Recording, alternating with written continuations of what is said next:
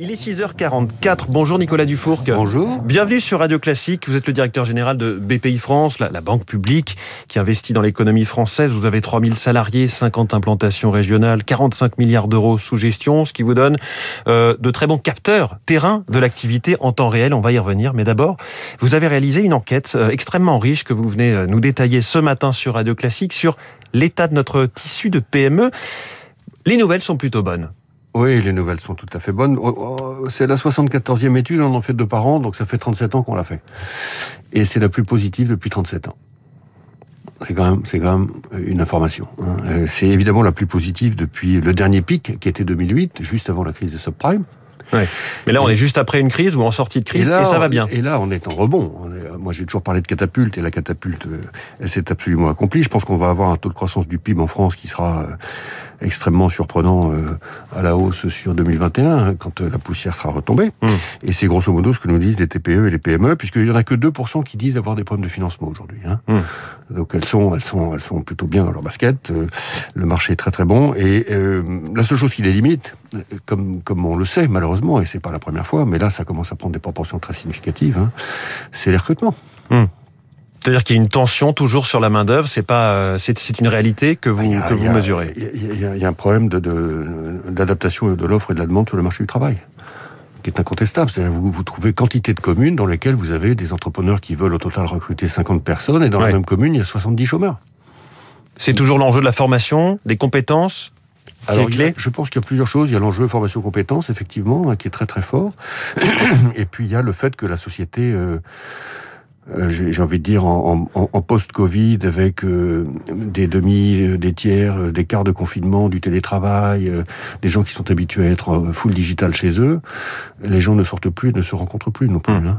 Ça, c'est absolument fondamental. Il y a quelque chose de crispé qu'il va falloir décrisper. Hein. Euh, sinon, euh, sinon, on va louper des points, de, enfin des, points de base de croissance et c'est dommage. Le chiffre, c'est plus de 4 sur 5. 82% hein. des dirigeants d'entreprises qui euh, ont des difficultés pour, pour leur recrutement. Oui, c'est pas normal. 82% des difficultés et 42% ont des difficultés sévères. Et il suffit, moi je passe ma vie en région, d'écouter les entrepreneurs pour dire que c'est vraiment désolant. Hein, en réalité. Et qu'en est-il de l'impact sur une tension sur les salaires? On sait qu'on craint beaucoup euh, cette fameuse boucle ou spirale de l'inflation avec les salaires qui augmentent. Mais pour, pour l'instant, on n'est pas très inquiet. Euh, D'ailleurs, on n'est pas très inquiet pour l'inflation française non plus. Vous avez vu les chiffres hein, euh, qui sont 2,8% euh, en décembre sur un an. Oui, 2,7, 2,8%. Donc vous avez quantité d'entreprises dans lesquelles euh, des négociations annuelles sur les salaires conduisent à du 2 ou du 2,5%. Hmm. Ce qui était déjà le cas l'année dernière. Hein. Bon, tension de recrutement, tension aussi sur les approvisionnements. C'est toujours cette, cette, question des, des matières premières, du commerce mondial, du transport un peu grippé, Nicolas Dufour. Oui, oui, non, tout à fait. Alors là, c'est le paradoxe de l'étude, c'est que les industriels sont particulièrement optimistes. Alors, il faut dire que les industriels sont ceux qui ont beaucoup souffert aussi, euh, mais ils sont particulièrement optimistes. Et en même temps, ce sont ceux qui souffrent le plus de la question des appros. Hein. Ouais. Et c'est pas seulement le semi-conducteur, c'est tout. Hein. C'est l'acier, c'est le bois, c'est tous les composants, c'est même le plastique. Enfin, bon. Alors ça leur demande, euh, ça leur impose un espèce de jeu de jambes de, jeu de jambes de boxeur, si je puis dire, hein, de, extrême flexibilité. On trouve des solutions, on va chercher un petit stock de de 2000 composants par-ci, euh, un stock d'acier par-là. Euh, c'est c'est malheureusement pour les petites PME industrielles, en particulier, une économie de débrouille. Hein. Mais bon, ils savent faire ça, hein, mmh. ils savent le faire. Qu'en est-il de la trésorerie? On a entendu cette semaine une annonce sur les prêts garantis par l'État qui seront remboursés sur 10 ans. Là, c'est un ouf de soulagement, notamment par rapport aux, données de cette étude, ou alors au contraire, on voit que la trésorerie n'était pas si mauvaise que ça? Non, la trésorerie de l'économie française est très bonne aujourd'hui. Hein, il faut, encore une fois, souvenez-vous qu'on a mis 130 milliards de PGE. Mais il y a beaucoup d'entreprises qui se sentaient un petit peu étranglées s'il fallait rembourser euh, trop vite les, les PGE. En fait, non. Non, je pense qu'il ne faut pas dramatiser la situation. L'enquête le, montre à nouveau. Il n'y a que 5% des entreprises qui disent vraiment avoir peur de ne pas pouvoir rembourser leur PGE. Et le 5%, mmh. moi je l'ai annoncé euh, un mois après la création du PGE. C'est-à-dire c'était en mai 2020. Hein, et on n'en a jamais bougé. C'est très peu en proportion, 5%, mais on ne on peut pas non plus ne, pas, ne pas les prendre en compte, ces, 5% ah d'entreprises. Ça... Non, non, non, mais bien sûr, simplement pour les auditeurs, il n'y a, a, a, pas de croissance hmm. de la proportion d'entreprises qui pensent ne pas pouvoir rembourser leur PGE. Voilà. Donc, donc euh, le, le, le, ministre fera euh, une annonce détaillée la semaine prochaine hein, sur euh, l'extension faible hein, euh, il faut retenir euh, ce point, des possibilités de restructuration de PGE dans un cas, dans un nombre de cas relativement limité d'entreprises qui sont euh, en médiation du crédit ou en conciliation pour quelques dizaines de millions d'euros. Mmh. Hein. Mais, mais il a été extrêmement clair l'autre jour devant toutes les fédérations industrielles sur le fait que euh, il n'y aurait pas d'allongement du PGE transversal, horizontal, universel euh, pour les entreprises françaises.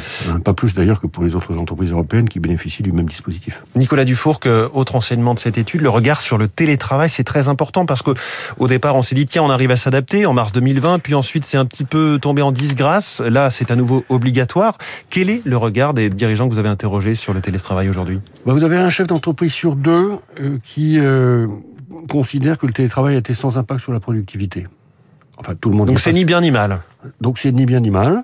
Vous avez euh, 74% euh, des entreprises qui ont augmenté le nombre de jours de télétravail qui comptent le maintenir en totalité ou en partie. Mmh. Donc ça c'est très intéressant. Ça veut dire que on a franchi un palier définitif d'acceptation euh, sociétale mmh. du télétravail. En fait, la digitalisation de la société française a, franchi un cap irréversible. Hein. Mmh.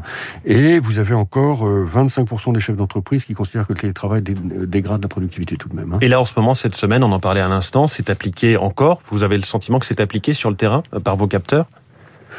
Je ne suis pas en mesure de vous, de vous le dire avec certitude. Hein. Je pense que tout le monde a écouté les recommandations du Premier ministre sur les trois jours, quatre jours si possible, dans les fonctions qui sont essentiellement les fonctions de bureau administratif, les hmm. fonctions d'écran. C'est évidemment pas possible dans les fonctions de production. Hein. Par ailleurs, est-ce que vous confirmez que finalement, vague après vague, l'impact sur l'économie est plus faible que lors de la vague précédente? Oui. Non, non, tout à fait. Bien entendu, hmm. tout, j'ai envie de dire, l'économie de la ville, hein, c'est-à-dire le commerce de proximité, les coiffeurs, c'est dur pour eux. C'est dur pour eux parce que parce que c'est la cinquième lame et eux vont. Alors eux typiquement sont ceux qui ont tiré leur PGE. Hein. Alors et, et euh, bon, euh, une grande majorité d'entre eux pourront le rembourser, hein, mais hmm. mais enfin je pense surtout à leur morale. Euh, c'est quand même c'est quand même pas facile. Nicolas Dufourc, patron de BPI France, qui va être euh, le pilote un petit peu du carnet de chèques géant de France 2030, les 30 milliards d'euros pour euh, l'exploration des fonds marins, le, le nucléaire, l'hydrogène, etc. Comment ça va se passer? Notamment, on parle de, de la deep tech, sans qu'on sache très bien ce que c'est que cette technologie de rupture. Bon, D'abord quelques chiffres. BPI France en 2019, on a distribué 1,5 milliard d'euros de euh, subventions à l'innovation, d'avances remboursables, de prêts à l'innovation, etc. Hein. Mhm. Je ne parle pas de fonds propres. 1,5 milliard. Euh, en, en 2022, 5 milliards. Voilà, donc c'est ça l'ampleur euh, de, de, de, de, la cassure euh, du plan de, du plan France 2030, cassure positive. Euh, donc qu'est-ce que qu'est-ce que ça va être? C'est très simplement euh, euh, le fait qu'on propose aux entrepreneurs français, aux PME, aux ETI, aux grands groupes, à des conglomérats, des, de nous proposer des projets. Hum. Hein, donc c'est un système d'appel à projets. Ces appels à projets sont ensuite travaillés, examinés, documentés, instruits et décidés. Donc ça veut dire que plutôt qu'aller très très vite, il faut aller faire très très bien, de façon très minutieuse pour redistribuer cet argent. Ça, peut être les deux à la fois. Hein. C'est-à-dire qu'on a maintenant une grosse, enfin c'est une montre suisse tout ça. Hein. C'est une grosse infrastructure d'ingénieurs, de scientifiques, de financiers qui sont euh, chez BPI France et qui instruisent quantité de dossiers. Ils en ont instruit quand même 2000 pour le plan de relance, pour 2 milliards d'euros. Hein. Et ensuite, on fait ça le plus vite possible. Hein. Donc l'idée est qu'entre euh, une date de remise de, de, dossier pour un appel à candidature et le cash en banque, pour l'entreprise, il y ait trois mois. Hum. Toute petite question d'actualité, on voit qu'un éventuel mariage Auchan-Carrefour est à nouveau euh, dans les discussions. Et vous pourriez soutenir l'opération financièrement? Alors je suis absolument pas dans cette boucle-là. Est-ce que vous êtes dans la boucle de la succession de Stéphane Richard ou est-ce que ça vous intéresse d'être éventuellement directeur général ou président d'Orange? Alors, on a 10% du capital. c'est pour ça, c'est une entreprise que vous connaissez très bien. Oui, oui, bien sûr. Et on a et, l'État a 13% du capital, donc on a l'État au total à 23%. C'est une affaire qui est entièrement entièrement gérée par Bercy. Mais vous êtes candidat, ça vous intéresse je, je, ne suis pas candidat. Vous n'êtes pas candidat. Nicolas Dufourc, président, pas président, directeur général de BPI France. Merci beaucoup, invité du Focus Eco de Radio Classique. Merci et bonne journée. 6h53.